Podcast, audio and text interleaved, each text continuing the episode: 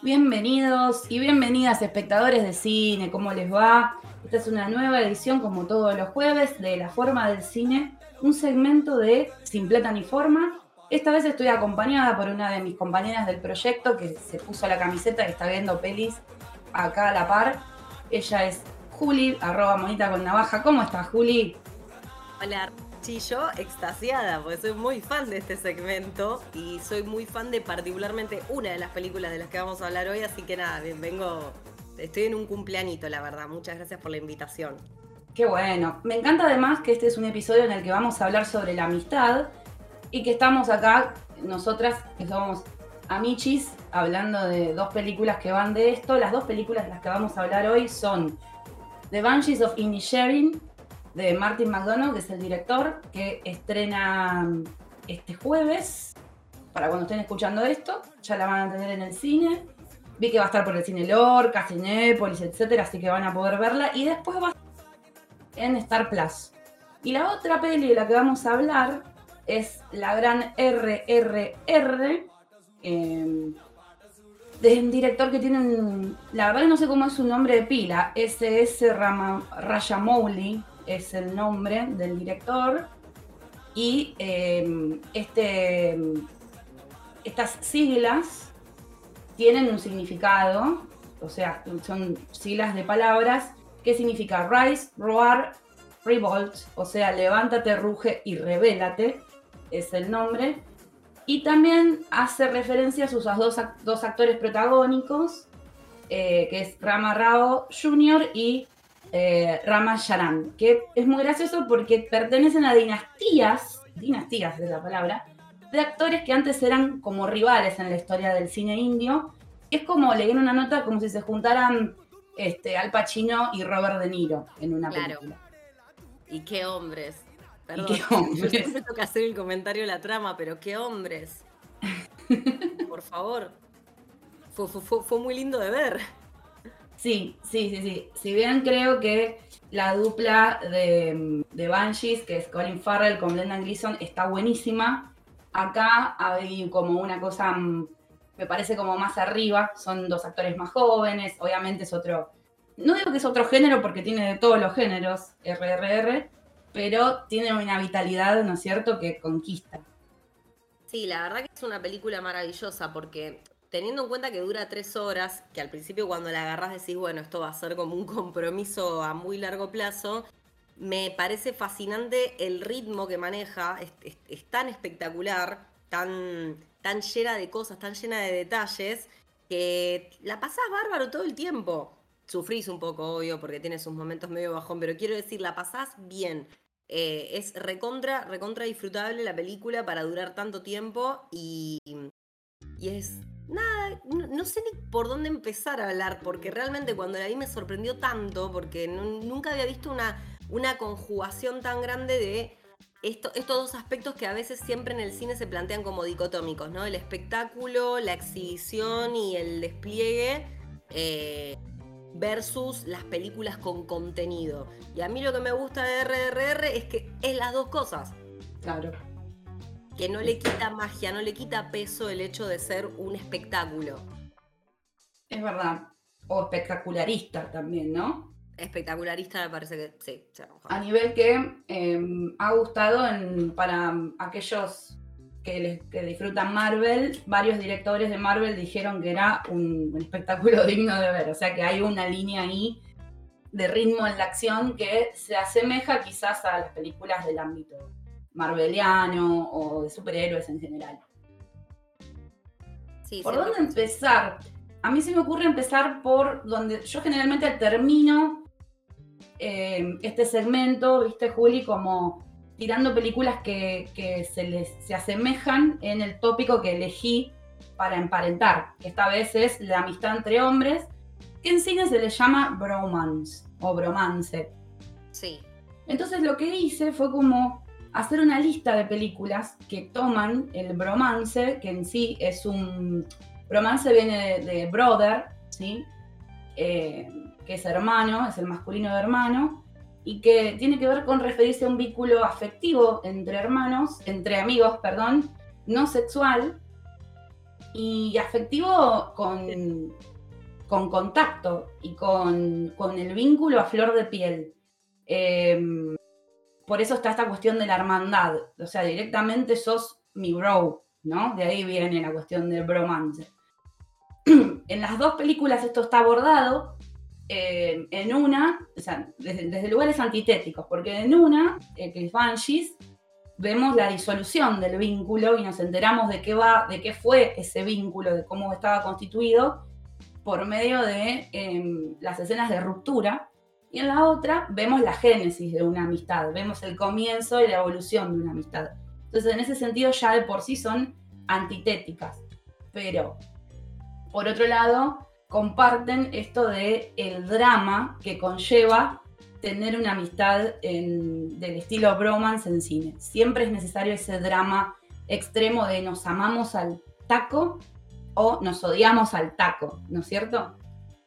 Sí, aparte son dos, dos bromances, claro, como vos decís, vemos en uno el comienzo y desarrollo y en otro vemos el final, vemos la disolución pero en ambos casos son eh, vínculos sumamente pasionales los que se presentan, porque tanto el de RRR, que es muy fuerte porque involucra una... Eh, es una película que también involucra el momento de traición, porque ellos se hacen amigos sin saber quién es el otro.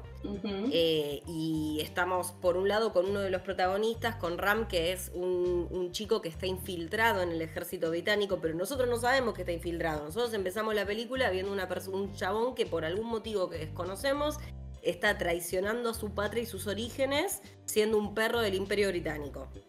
Y después tenemos a, Bim, que es todo lo contrario, que es un héroe revolucionario, que es un, flaco que a partir de, bueno, de que, se llevan a su hermana del pueblo en el que viven, él intenta recuperarla y Ram tiene que cazar a Bim, pero él no sabe quién es Bim. Estamos hablando de una época en la que no, no tenemos la foto carne para saber a quién estamos buscando. Entonces ellos hacen amigos sin, eh, desconociendo completamente uno que es el perseguido y otro que, esta es la persona que lo quiere casar, básicamente. Em, Exacto.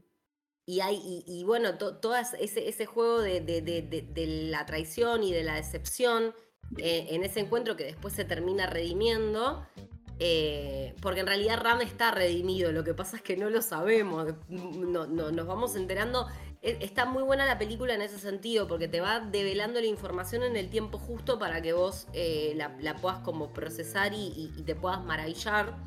Y en el caso de Banshees, es un bajón. Es, un bajón de principio a fin, porque es una amistad que se termina de un día para el otro y que no tiene un motivo válido. Que no tiene una, una cuestión de, che, pero ¿qué te hice o, qué pasó? No, es simplemente, che, ya no me caes bien. Exacto es, eh, además parecía como que iba a ser, lo leí por ahí en algunas notas y también lo sentí, parecía que iba a ser como una premisa esfumable, como una premisa poco sostenible, pero termina siendo al mismo tiempo aterradora y el clima que tiene la película lo sostiene, lo sostiene un montón, porque de vuelta, es en una isla, o sea, esto ocurre en una isla ficticia, que es Inisherin, es una isla que está como al este de, Irlanda, de la Irlanda, eh, no la Irlanda eh, del norte, que es dominada por la corona, sino la Irlanda del sur, y ocurre em, también en un proceso de descolonialización.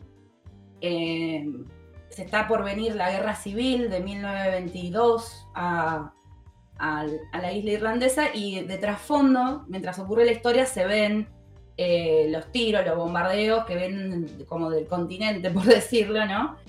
Y en, en RRR pasa algo similar, si bien todavía no ocurre una revolución, está por ocurrir, están en proceso de descolonizarse y también ese principio del siglo XX, donde está ubicada la acción. Ahí tenemos un punto en común entre las dos también. Sí, diría también que otro punto en común es eh, el tópico es la amistad a un nivel íntimo, pero a un nivel más amplio yo creo que es la pertenencia, en ambos casos.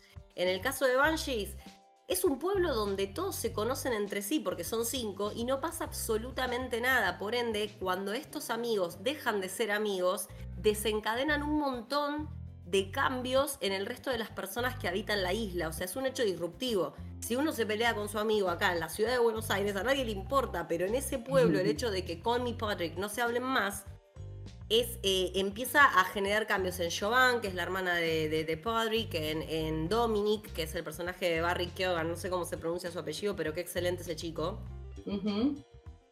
Sí, creo que es Keegan, pero no importa, no, no. Keegan, no, algo así. Es irlandés, eh, eh, justo el pibe también es irlandés, ya había trabajado con Colin en Killing of the Sacred Deer de George Lantimos, que es una película que no les recomiendo si están atravesando cualquier tipo de depresión.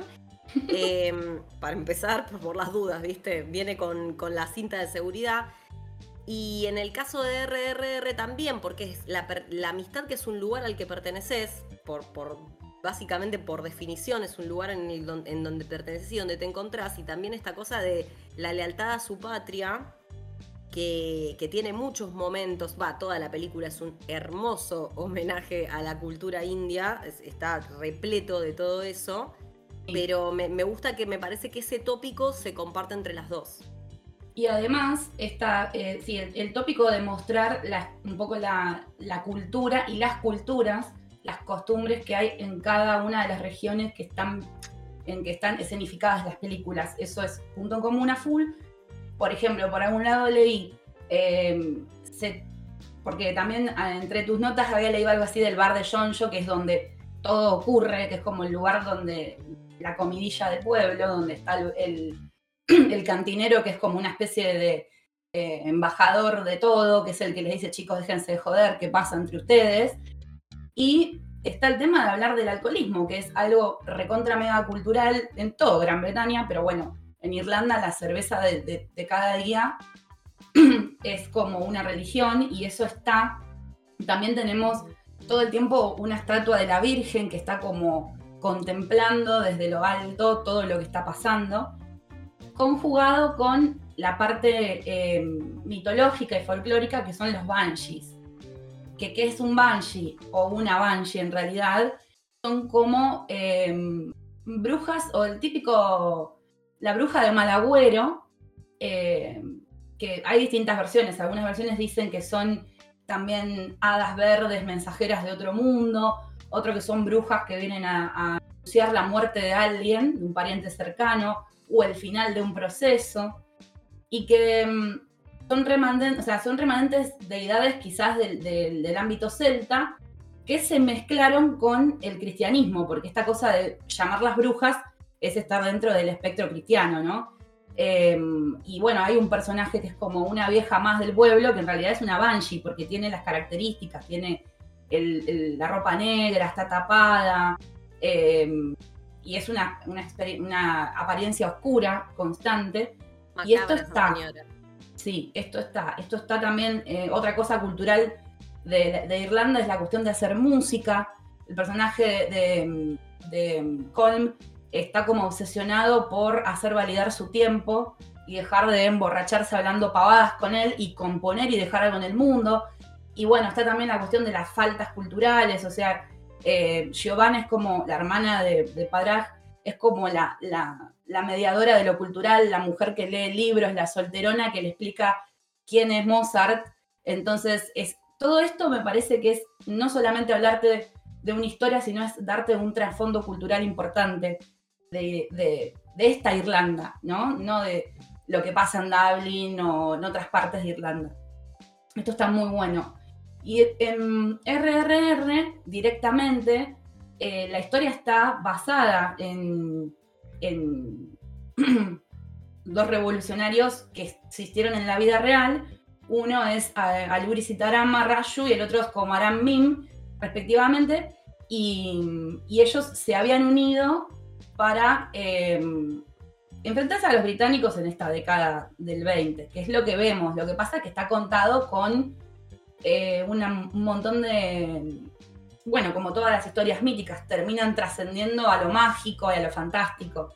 Entonces tenemos el, poder de eh, las deidades, el poder de el folclore em, indio o indie y otra cosa que tiene Juli, no sé si viste que. ¿Cómo la viste vos cuando la viste? ¿En qué la escuchaste? ¿En qué idioma?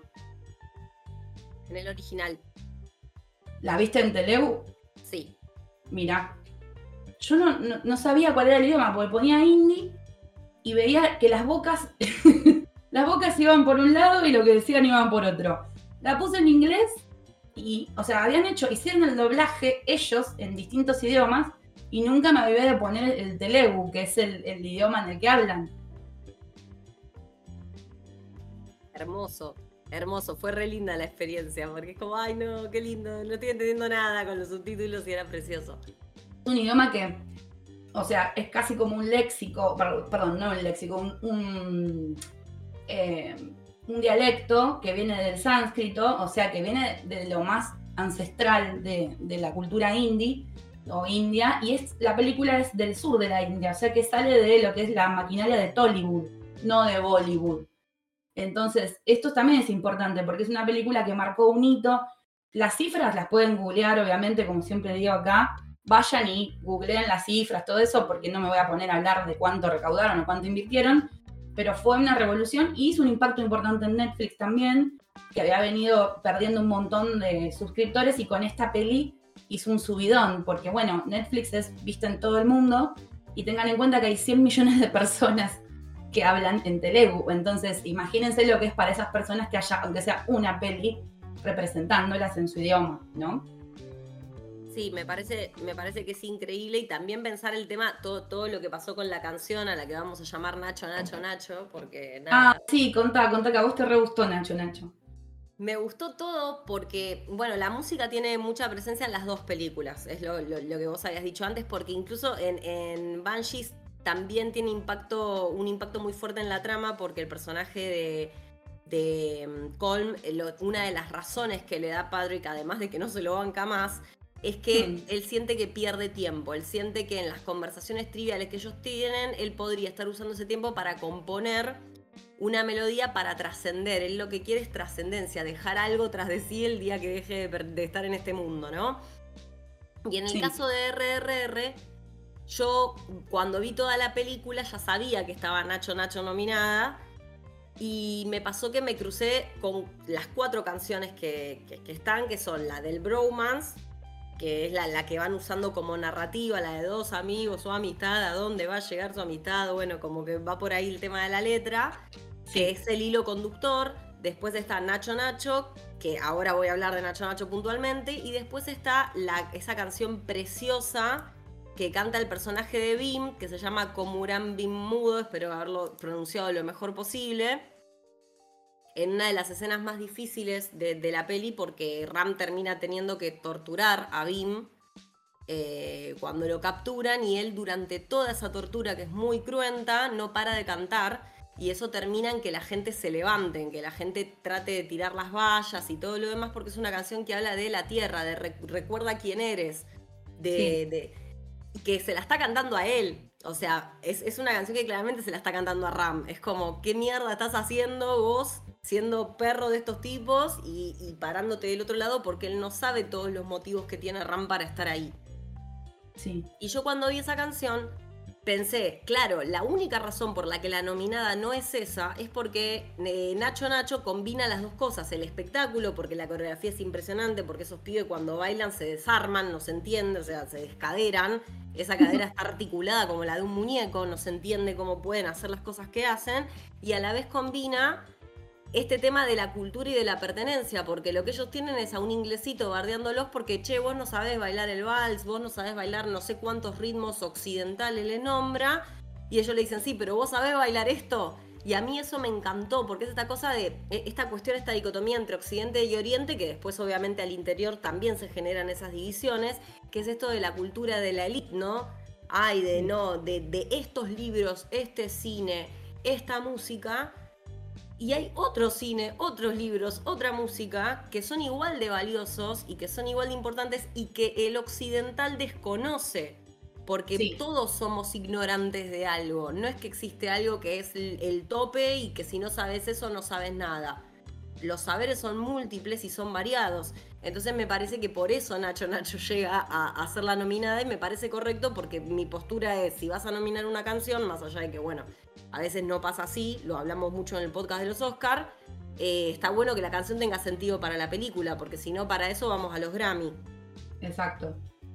Es verdad. Además, esto que vos decís de, ay, esto no es la única cultura hegemónica, es algo que terminó pasando con la película, que es algo que el director no se veía venir. Él nunca creyó que iba a poder, em, siendo alguien que trabaja con las sensibilidades de, Oriente, atravesar las sensibilidades de Occidente. Entonces, en esto la película es absolutamente disruptiva y es una sorpresa para, para el mismo tipo, o sea, para el creador, lo cual em, es como un doble mensaje, es como en la película decían y la película terminó siendo, y eso me parece que es súper eh, valorable.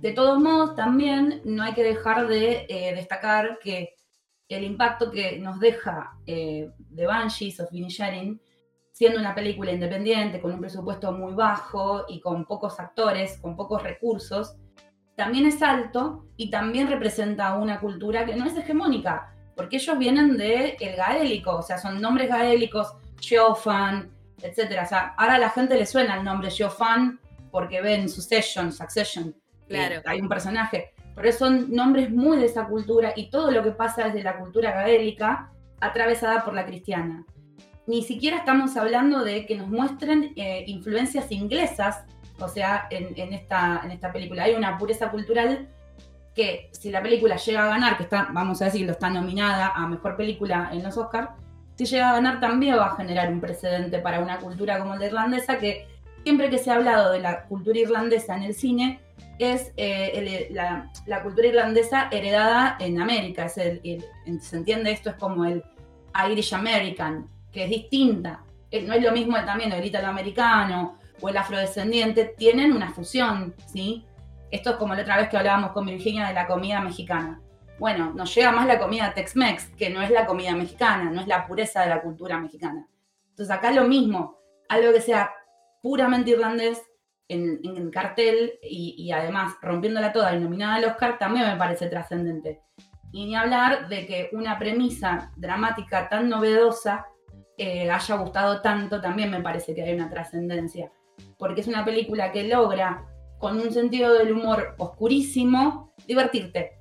Porque tiene una, facilidad para ir y venir con los diálogos, que ya lo vimos en Escondidos en Brujas. Para los que no saben, Martin McDonough dirigió Escondidos en Brujas también con esa dupla, con Brendan Gleeson y Colin Farrell. Y, y hay ahí un par de sorpresas más en el casting. Y también dirigió eh, Three Billboards Outside Missouri, Em, que acá le pusieron tres anuncios de un crimen y que es una película que, bueno, ganó mejor película en el 2018 con... Eh, ¿Quién era la directora Francis? No, la, eh, la, protagonista era Francis McDormand, ¿no? Creo. Correcto, sí. Mm. Yo si paro, ya saben que es porque estoy tomando mate.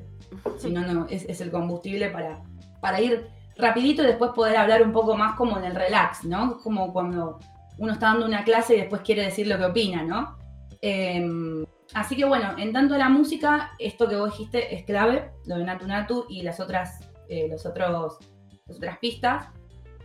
Vamos a hablar un poco también de, em, bueno, dijimos la parte cultural folclórica está buenísima, está respetada, está laburada, y también un poco de la cuestión del bromance, que recién lo habíamos tirado y lo vamos a retomar. ¿Qué bromances viste vos, Juli, así en que te acuerdes? Chandler y Joey. Bueno, icónico. Sí, que Generador de estereotipo. Es como mi bromance de cabecera. Em, sí. ¿Qué otro bromance? Eh, Marshall y Ted. Que bueno, es un bromance medio triple porque está Barney Stinson también en How I Met Your Mother, pero digamos que Marshall y Ted son como los, los dos que son amigos desde la universidad y que tienen como muchísima historia entre ellos. Em, la mayoría de mis bromances pasan por sitcoms. Sí. Vos tenés eh, muchos más ejemplos de, cine, por lo que veo, el de I Love You Man, de Paul Rudd, bueno, El Señor de los Anillos, Frodo y Sam, claramente es como la madre de la madre de los bromas de fantasía. Sí. Porque Frodo no llegaría a donde llegó sin Sam. Sí. Eso no hay ninguna duda. Eh, amigos son los amigos, la de Pablo Rojo y Carlín Calvo, que la nombraste y me pareció maravilloso porque está ahí entre Chandler y Joey, y Paul Rudd y Jason Segel, es como fantástico que esté ahí. Em, que tenía el soundtrack de, de Queen. la cortina de, Amigos son los amigos tenía Friends to be Friends. sí. Eh, yo la puse porque como para tener alguna referencia de romances argentinos, siempre pienso en ese porque ellos se abrazaban un montón. Y mm, acá, digamos, el elefante en la habitación, para mí, Juli, es la homofobia. O sea, el, el bromance es como un lindo antídoto para la homofobia, porque es como, te puedo abrazar, ¿entendés? Como esos abrazos entre, que hay muchos edits entre Chandler y, y Joey, tienen una fuerza, tienen esa cosa como de te abrazo, te abrazo a lo bruto, porque tiene que ser tosco, ¿no? no si no es gay, ¿entendés? Entonces, te que te quiero. Claro, exacto. Te, digo que te quiero. que te quiero. Hago, hago un montón de cosas por vos y también te digo, te expreso verbalmente todo lo que te quiero. Bueno, la escaloneta es el ultimate bromance de, la República Argentina. Bueno, ese es un claro ejemplo. Ellos se quieren todos, se tocan, se abrazan, son una cofradía, una, una ¿cómo es que se dice como tienen los piratas? Una camaradería, ¿no? Sí, totalmente. Que probablemente esto venga también la historia del bromance la puedes arrastrar en el género bélico, la puedes encontrar en, el género de aventuras, en la literatura, o sea, es re interesante. Yo en una época quería investigar más, pero posta que hay muchas formas de bromance. Em, quien lo ha explorado un montón en la contemporaneidad es Judapato, ¿lo ubicás al director? Sí. Sí, sí, claro. Mm. Creo que una de las que más lo muestra es Funny People, que está Seth Rogen con Adam Sandler y pareciera como que Adam Sandler tiene una depresión y la salva la amistad que tiene con Seth Rogen, que es un pibe que recién empieza en la comedia y él es un comediante como fuera de moda. Em, bueno, después, en lo que dijiste vos, en las sitcoms directamente hay muchísimo. En How I Met Your Mother tenemos el Bro Code, que lo genera em, Barney, que Barney es como el que más le cuesta conectar con la amistad que tienen Marshall y y Ted porque Barney es el más homofóbico, o sea, Barney es súper homofóbico en la serie. Después eso se deconstruye, pero eh, te lo muestran como you gays, o sea, entonces eso está bueno porque mm, él, al desarrollar el bro code diferencia lo que es un bromance del código entre amigos, un código entre hermanos. Eso está interesante.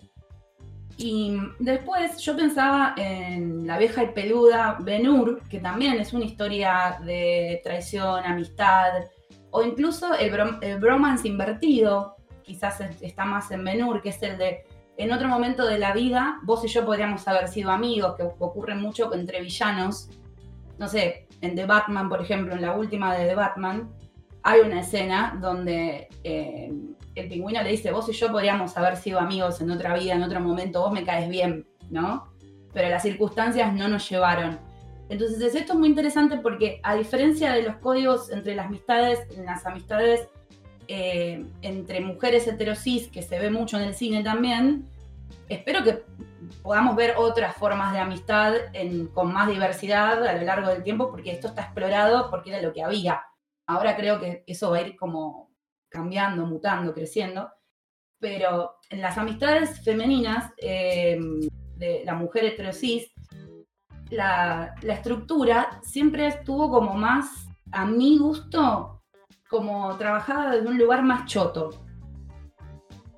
No sé cómo te parece a vos.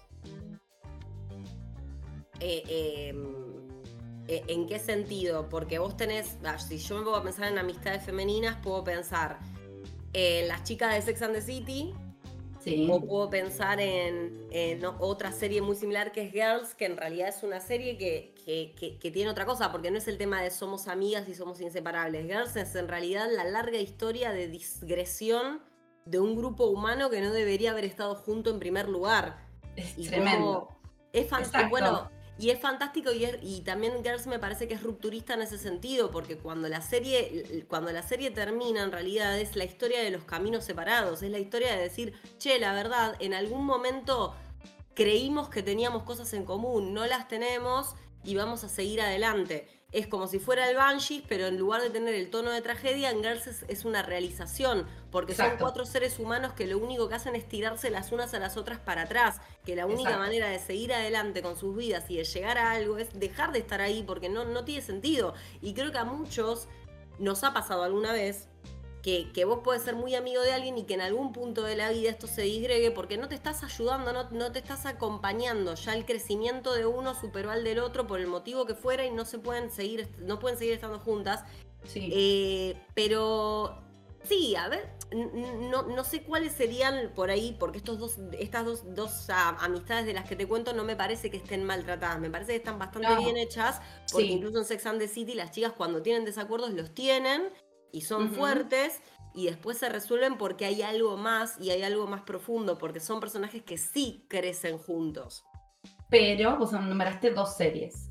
Sí. Relativamente rupturistas y de géneros que no son, por ejemplo, el romcom.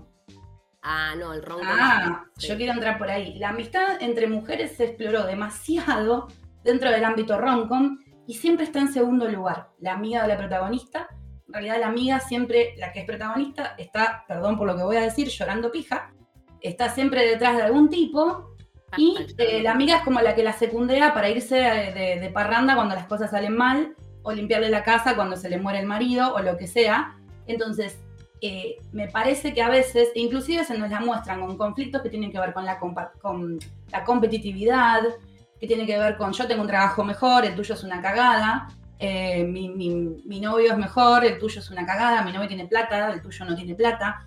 Esto está muy visto y se pone el foco ahí cuando no necesariamente eh, no necesariamente es así la amistad, la naturaleza de la amistad femenina. La amistad femenina es sorora, o sea, esta es una palabra que entró en nuestras vidas no hace tantos años como concepto y que se está empezando a explorar más en las series, en las pelis no tanto para mí. Entonces, por eso me interesa el concepto de bromance, que es, ellos primeriaron mostrar la naturaleza afectiva y pura y genial de la amistad entre hombres, porque pareciera que la única amistad validada es la de hombres en el cine. Por eso odio y amo. ¿Qué? Las mujeres competimos. En el imaginario cultural, la mujer compite con la otra mujer. Exacto. El bromance está mucho más desarrollado por eso mismo, porque que el bromance obviamente tiene todos sus tintes de eh, la complicidad entre machos, porque también vos tenés historias en las que pasa eso, donde se me viene por, ahí a la mente esta película. Que los rompe bodas, con él. Los rompe, claro, que, son tipos que son amigos porque se juntan a, eh, a, chupar y levantarse minas, como que eso es todo lo, único que los une, o también eh, esto de la complicidad ante las peores, los peores crímenes, y no puedo, no logro esta película de Carrie Mulligan, que salió hace un par de años, que es una... Sí, sí, ya sé cuál decís. Eh, uy, tiene un título medio, la de la venganza. Sí, la de la venganza, pero bueno, voy a hacer un golpe de Google porque no la mm. quiero dejar de mencionar.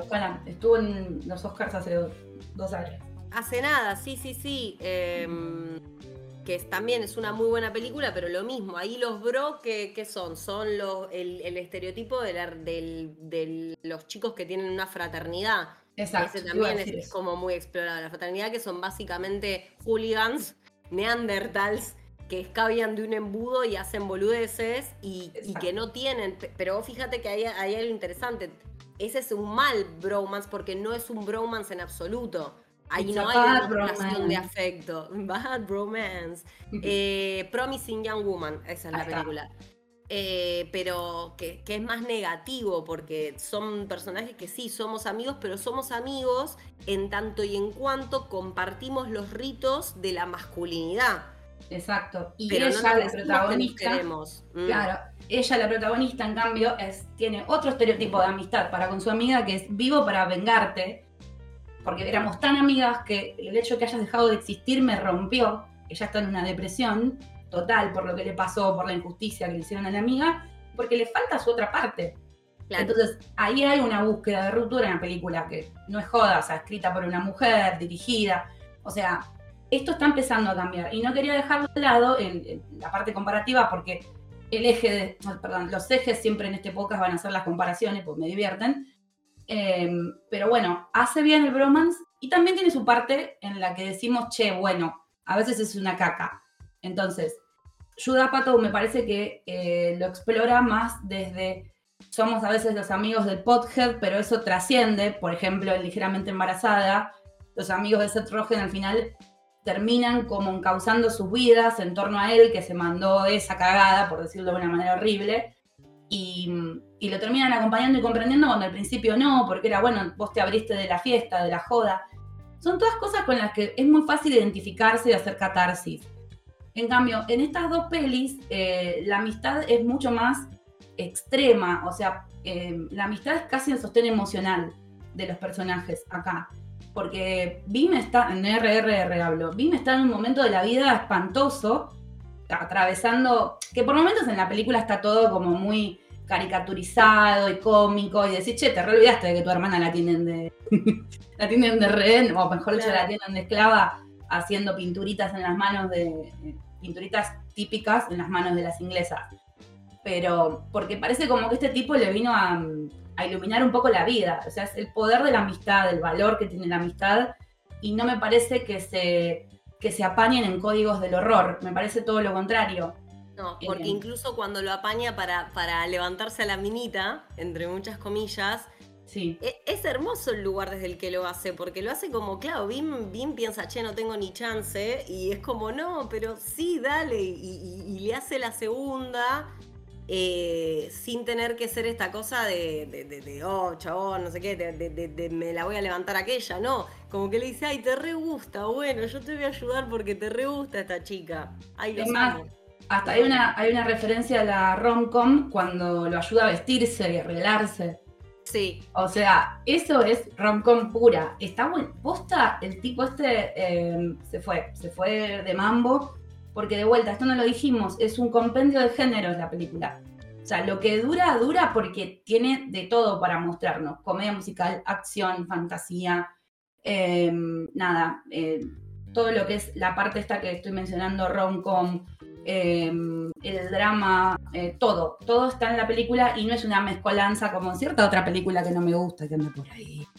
Y mm, no voy a decir cuál. Eh, así que véanlas, véanlas.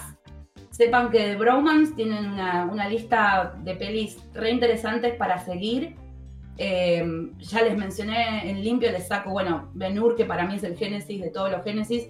Point Break, que es una película de surfers eh, que son ladrones, que está el grande de Patrick Swayze con Keanu Reeves, película de acción de los 90 muy divertida.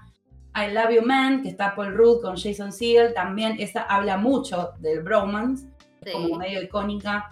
de Disaster Artist, de que la dirige Jane Franco, que es bellísima, y está con el hermano, con Dave Franco. Ah, esa la quiero ver. Ay, es buenísima, muy buena.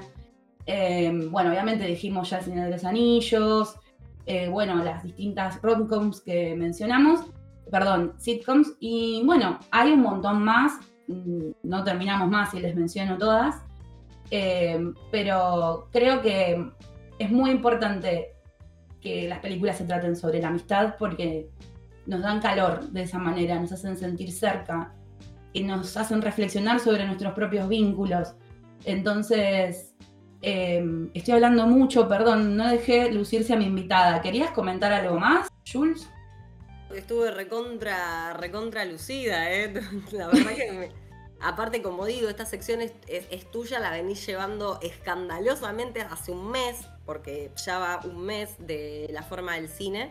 Así que nada, es una idea que vos tenías que a mí me pareció siempre que estaba muy buena y la fuiste llevando a cabo, o sea, resolviendo muy bien con qué temática ibas a vincular las pelis. Y no, vine en calidad de, en calidad de participante y de fan, así que por favor, me encanta, me encanta escucharte. Estuve tanto de oyente porque los pod, bueno, este, este obviamente es un poco más extenso porque somos dos personas. Es obvio que, iba a ser más largo, pero son podcasts chiquititos de esos que necesitas para pegarte una duchita. Se los uso y recomiendo. uso y recomiendo. Eh, pero nada, yo encantada de estar acá. Encantada de estar acá y encantada de verte a vos haciendo, haciendo lo tuyo. bueno, no, aparte espero que vuelvas. Espero que vuelvas por favor. Que vuelvas con razón, no que vuelvas sin razón. Eh, estas son las boludeces que tiro yo cuando, viste, cuando estoy desatada. Este, espero que vuelvas, que sigamos. La semana que viene vamos a meternos más con lo femenino, porque esta semana tocó un poco de, de cómo vendría, no lo quiero decir de una manera mm, este, vulgar, pero bueno, tuvo mucho genital masculino. eh, porque hace un rato decía yo la pija y ahora dice no quiero decir, no lo quiero decir de forma vulgar. Es que no sé cómo, viste cuando decís no sé cómo denominar esa cosa como de poner en el centro eh, la obsesión de la mujer por eh, casarse, enamorarse, que bueno, ya se está superando, hay mucha parodia, porque es como, uff, yo me acuerdo de ver 27 vestidos con la gran Catherine Hale y la amaba la película, pero ¿por qué la amaba? Porque me gustaba la ropa, o sea, la película en sí tenía unos designios espantosos detrás, o sea, había como todo un trasfondo horrible Em, inclusive esta cosa de los romances que empiezan con, los personajes que se pelean. Lo detesto eso, ya no lo puedo ver más. Entonces es como. Porque avala la de porque te quiero te aporreo que tiene que morir. Es, entonces es como que, bueno, también meter un poco de deconstrucción. Y estas dos pelis, si hay algo que tienen, es que son de construcción. Así que bueno, véanlas, están a mano. Em, y como siempre digo, si tienen cualquier duda, pregunta por dónde la pueden ver, nos escriben. Somos eh, arroba simpletan y forma. Acá la Julie, la Jules, como le digo yo, de invitada. Muchas gracias por estar. Por favor, gracias a vos por la invitación. Estoy chocha. Bueno, así que nos vemos y nos solemos y nos sentimos la semana que viene. Vuelvan prontos. Adiós.